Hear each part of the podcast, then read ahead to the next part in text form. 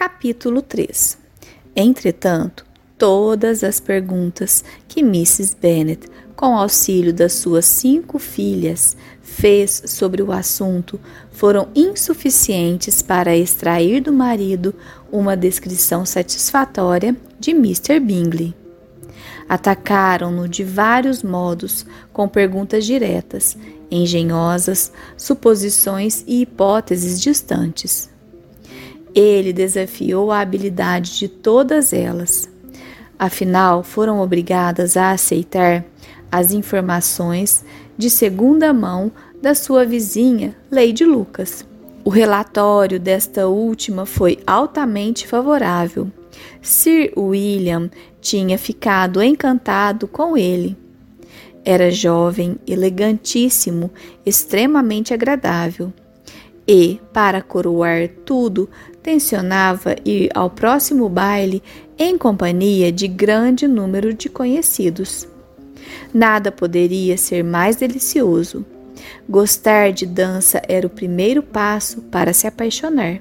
E vivas esperanças de conquistar o coração de Mr. Bingley foram bafejadas. Se eu pudesse ver uma das minhas filhas instaladas em Netherfield, alegre e feliz, disse Mrs. Bennet ao marido, e todas as demais igualmente bem casadas, nada mais teria a desejar. Daí a poucos dias, Mr. Bingley veio retribuir a visita de Mr. Bennet. Conversaram na biblioteca durante dez minutos. Mr. Bingley tinha alimentado a esperança de ver uma das moças sobre cuja beleza tanto ouvira falar, mas viu apenas o pai. As senhoras tiveram mais sorte olhando por detrás de uma janela do sobrado.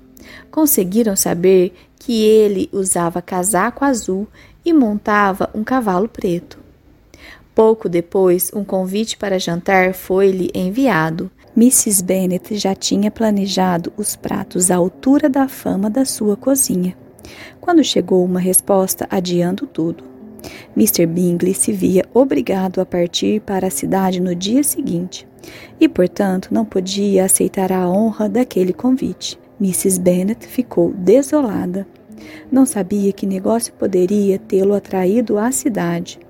Tão pouco tempo depois da sua chegada ao Hertfordshire, começou a temer que Mr. Bingley estivesse sempre em trânsito de algum lugar para o outro e que nunca se demorasse em Netherfield como devia. Lady Lucas acalmou um pouco os seus receios, sugerindo a ideia de que Mr. Bingley tivesse partido para Londres apenas para buscar conhecidos que o acompanhassem ao baile. As meninas lamentaram a vinda de tão grande número de senhoras, mas na véspera do baile consolaram-se ao saber que, em vez de doze, Mr. Bingley tinha trazido apenas seis senhoras de Londres, cinco irmãs e uma prima. E, quando o grupo entrou no salão, consistia apenas em cinco pessoas: Mr. Bingley, suas duas irmãs, o marido da mais velha e outro rapaz. Mr. Bingley era simpático e fino de maneiras. A sua aparência era agradável, os gestos sem afetação. Quanto às irmãs, era visível que se tratava de pessoas distintas. Vestiam-se segundo a última moda. O cunhado, Mr. Hurst, era o que pode se chamar de um gentleman sem outras características. Mas o amigo Mr. Darcy atraiu desde logo a atenção da sala, pela sua estatura, elegância, traços regulares e atitude nobre, e também pela notícia que circulou cinco minutos depois da sua entrada, de que possuía um rendimento de 10 mil libras por ano. Os cavaleiros declararam que ele era uma bela figura de homem. As senhoras foram de opinião que era muito mais elegante do que Mr. Bingley. Todos o olharam com grande admiração durante metade do baile. Até que, finalmente, a sua atitude provou um certo desapontamento que alterou a sua maré de popularidade, pois descobriram que era orgulhoso. Permanecia afastado de seu grupo e parecia impossível de contentar. E nem mesmo toda a sua grande propriedade no Derbyshire pôde salvá-lo da opinião que começava a se formar a seu respeito, de que ele tinha modos antipáticos e desagradáveis e de que era indigno de ser comparado ao amigo. E Mr. Bingley, em pouco tempo, travou relações com as principais pessoas da sala. Era animado e franco. Dançava todas as vezes e mostrou-se aborrecido por ter o baile terminado tão cedo. Chegou mesmo a falar em dar outro em Netherfield. Qualidades tão amáveis falam por si mesmas. Que contraste entre ele e o amigo. Mr. Darcy dançou apenas uma vez com Mrs. Hurst e outra com Miss Bingley. Recusou-se a ser apresentado a qualquer outra moça e passou o resto da noite andando pelo salão, conversando ocasionalmente com uma ou outra pessoa do seu próprio grupo.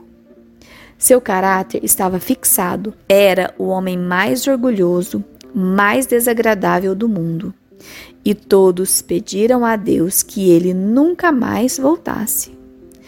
Entre as pessoas que estavam contra ele, a mais violenta era Mrs. Bennet, a cuja antipatia pela sua conduta se somava o despeito de ver uma das suas filhas desprezada por ele.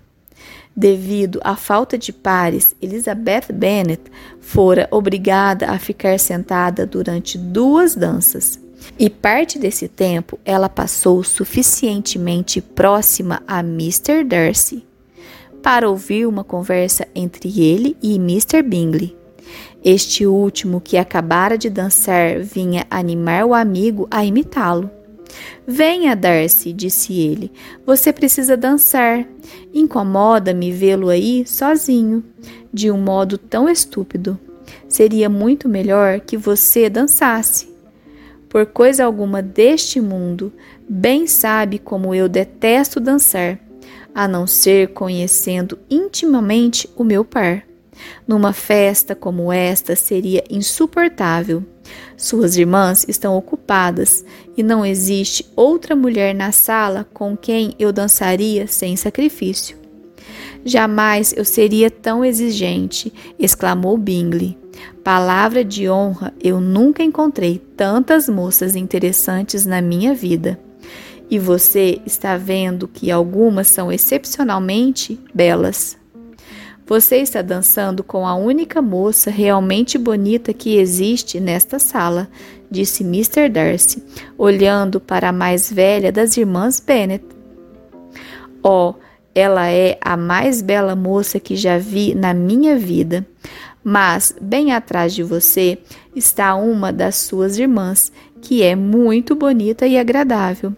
Deixe-me pedir ao meu par que o apresente a ela. Qual? perguntou ele, voltando-se e detendo um momento a vista em Elizabeth, até que, encontrando-lhe os olhos, desviou os seus e disse friamente: É tolerável, mas não tem beleza suficiente para tentar-me. Não estou disposto agora a dar atenção às moças que são desprezadas pelos outros homens.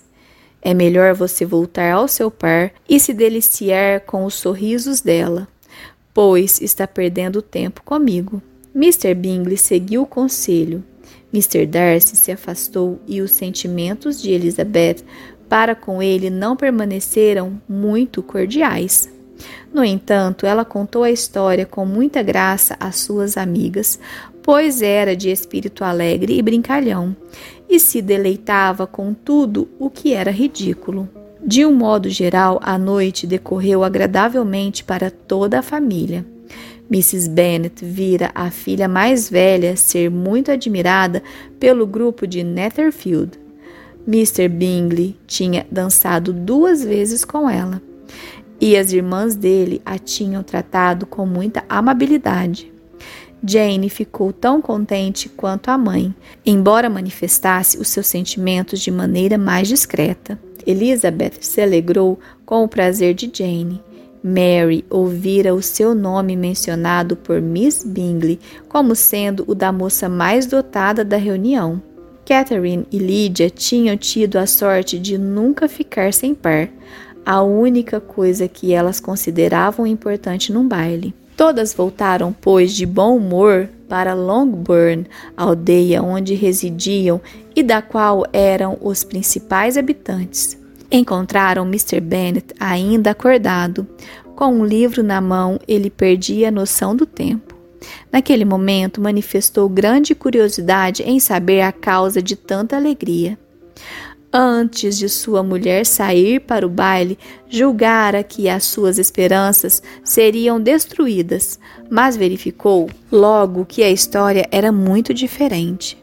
Meu caro Mr. Bennet, disse ela entrando na sala. Tivemos uma noite deliciosa, um baile excelente. Pena que você não estivesse lá. Jane foi tão admirada, nada podia ter acontecido melhor. Todos disseram que ela estava muito bonita. Mr. Bingley achou-a linda e dançou duas vezes com ela. Imagine, meu caro. Dançou com ela duas vezes. Foi a única moça na sala com quem ele repetiu uma dança. Primeiro dançou com Miss Lucas, Fiquei desapontada, mas ele não pareceu muito entusiasmado com ela. Aliás, ninguém pode mesmo. Mr. Bingley parecia muito impressionado com Jane ao vê-lo dançar com outro rapaz. Foi aí que perguntou quem era ela, pediu para ser apresentado e solicitou as duas próximas danças. Depois dançou com Miss King as duas terceiras, com Maria Lucas as duas quartas as duas quintas com Jane novamente, as duas sextas, afinal, com Lizzie e a Boulanger. Se ele tivesse tido qualquer espécie de compaixão por mim, exclamou o marido impaciente, não teria dançado nem sequer a metade. Pelo amor de Deus, não continue a lista dos pares de Mr. Bingley. Antes ele tivesse torcido o pé na primeira dança. Oh, meu caro, continuou Mrs. Bennet, Fiquei encantada com ele. É um lindo rapaz e as suas irmãs são encantadoras. Nunca na minha vida vi nada tão elegante quanto os vestidos que elas usavam. A renda do vestido de Mrs. Hur. Aí ela foi novamente interrompida. Mr. Bennet protestou contra qualquer descrição de toalettes. Mrs. Bennet foi então obrigada a procurar outro aspecto do assunto e relatou com muita acrimônia e algum exagero as chocantes macriações de Mr. Darcy. Mas eu lhe asseguro, acrescentou ela, que Lizzie nunca perde muito por não corresponder às preferências deste homem, pois ele é desagradável, horrível, pouco adianta cativá-lo tão orgulhoso e tão convencido que é impossível aturá-lo. Andava de um lado para o outro, pensando na sua própria importância. Não é suficientemente simpático para que tenha prazer em dançar com ele. Queria que você estivesse lá ele desse uma das suas respostas. Detesto aquele homem.